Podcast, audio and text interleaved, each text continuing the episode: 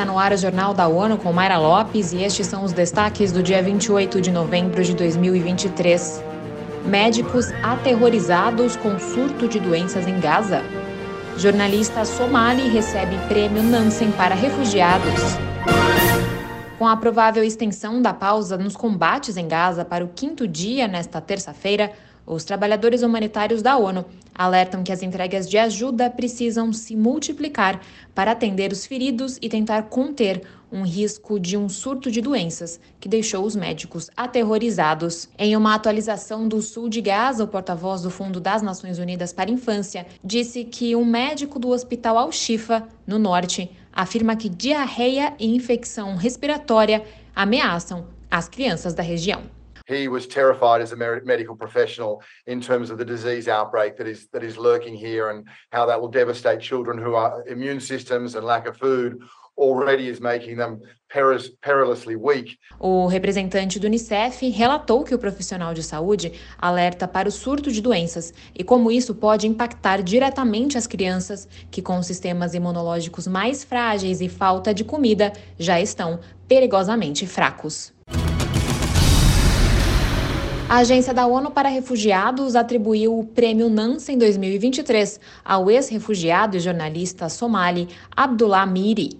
Ele recebe o reconhecimento deste ano por defender o direito à educação e ter oferecido 100 mil livros a crianças refugiadas no Quênia. Eleutério Guevani tem os detalhes.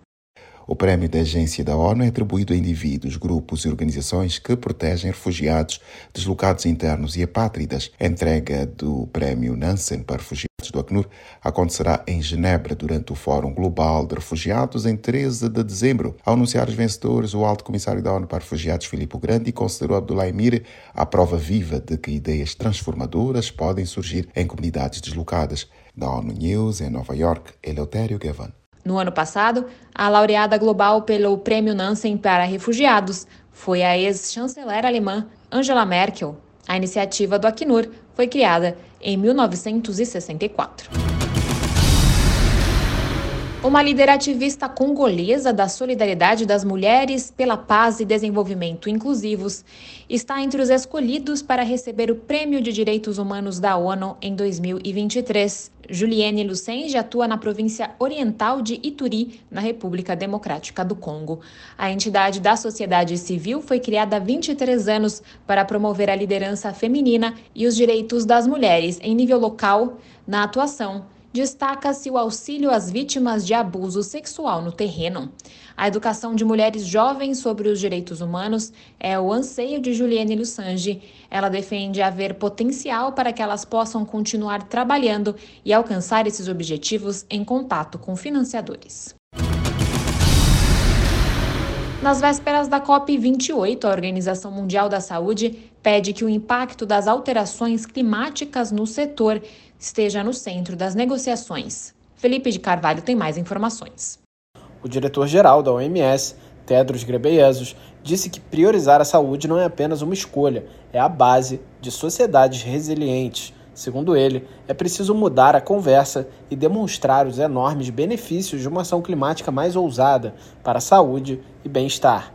Em entrevista para a ONU News, a diretora do Departamento de Saúde Pública e Meio Ambiente da OMS, Maria Neira, disse que todo mundo, em todos os lugares, é afetado pelas mudanças climáticas. Sub-Saharan countries, Southeast Asia, and the countries, the Small Island Development countries. No entanto, Maria Neira ressaltou que os mais vulneráveis são aqueles que vivem nos países subsaarianos, no Sudeste Asiático e nos pequenos estados insulares. Da ONU News em Nova York, Felipe de Carvalho. A OMS espera que os líderes mundiais reunidos na COP28 compreendam que as mudanças climáticas são uma ameaça direta à saúde global que já não pode mais ser ignorada ou subestimada.